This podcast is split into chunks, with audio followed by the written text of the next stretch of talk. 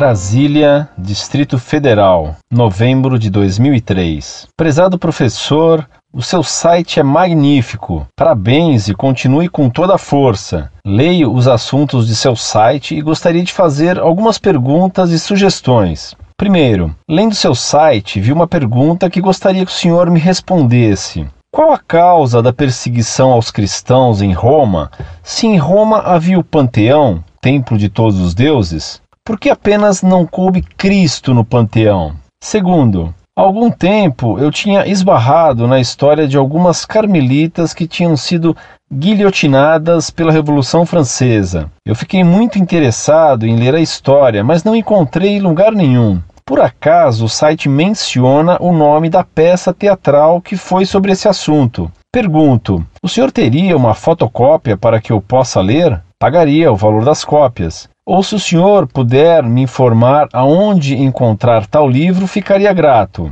Terceiro, gostaria de receber indicações de bons livros que falam da Virgem Maria. Sugestão: o senhor poderia abrir uma livraria na Monfort que vendesse esses livros, pois além de fornecer boas informações, estaríamos também colaborando com a Monfort. Agradeço a sede de aprendizagem e amor não por zelo humano, mas por amor à nossa religião, e gostaria de ver em seu site uma ala com os nomes e sugestões desses bons livros. Obrigado. Totus Maria.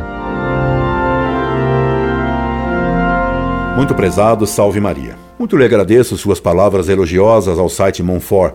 Reze a Nossa Senhora que nos obtenha de seu divino Filho as graças de que temos necessidades para bem servi-lo. Achei muito boa sua sugestão de se fazer uma sessão no site Monfort anunciando e, se possível, vendendo livros recomendáveis. Vou passar a sua sugestão ao meu webmaster porque de computadores nada entendo. Para mim, tudo neles é misterioso e incompreensível. Mal sei digitar meu teclado no qual meus dedos ciscam as letras e cometem tantos erros. Vejo que você é de Brasília, onde irei dia 14 de dezembro próximo dar uma palestra. Nessa ocasião, poderia lhe levar um xerox da peça O Diálogo das Carmelitas, de Bernanos, quem sabe eu arranje uma cópia do filme que conta espetacularmente nesse caso histórico, que é um dos mais comoventes que conheço na história dos mártires da igreja. Se você não lê francês, avise-me que arranjarei então cópia do livro de Gertrudes von Lefort, A Última no Patíbulo, sobre o caso das carmelitas de Compigny, guilhotinadas em agosto de 1794 em Paris. Sobre livros a respeito da devoção de Nossa Senhora, devo lhe recomendar Tratado da Verdadeira Devoção de Nossa Senhora, de São Luís Grignon de Montfort. Ademais, recomendo-lhe todos os livros dele. Glórias de Maria, de Santo Afonso Maria de Ligório. Sermões sobre a Virgem Maria de São Bernardo. Quanto ao motivo jurídico para condenar os cristãos na arena, ele é completamente desconhecido pelos historiadores. Os romanos se pejavam de adorar todos os deuses e aceitavam todos os ídolos de todos os povos. Eles explicavam seu domínio do mundo pelo fato de que aceitavam os deuses de todos os povos. Daí o panteão, da qual, graças a Deus, só Cristo foi excluído.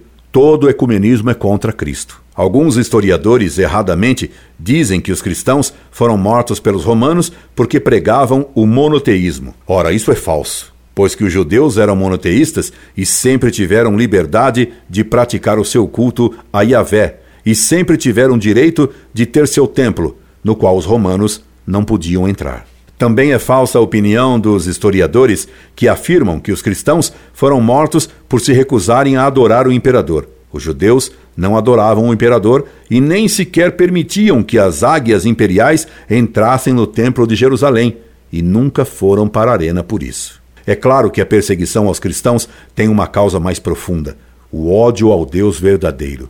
Todos os ídolos, como todos os vícios, se toleram mutuamente. A única religião verdadeira tem que ser odiada pelas religiões falsas. Você veja onde você estuda. Todos os que seguem falsas religiões se unem no ódio à Igreja Católica. Quando um professor comunista ataca a Igreja, todos os que seguem cultos falsos estão prontinhos a concordar com o materialista. Foi por isso também que, na condenação de Cristo, todos os que eram inimigos entre si se aliaram na hora de crucificar Jesus. Os romanos e judeus se juntaram para crucificá-lo. Os saduceus e os fariseus, que viviam as turras, se aliaram para condenar a Jesus. Herodes e Pilatos, que nem se falavam, fizeram as pazes para condenar juntos a Cristo. Incorde Jesus Semper, Orlando Fedeli.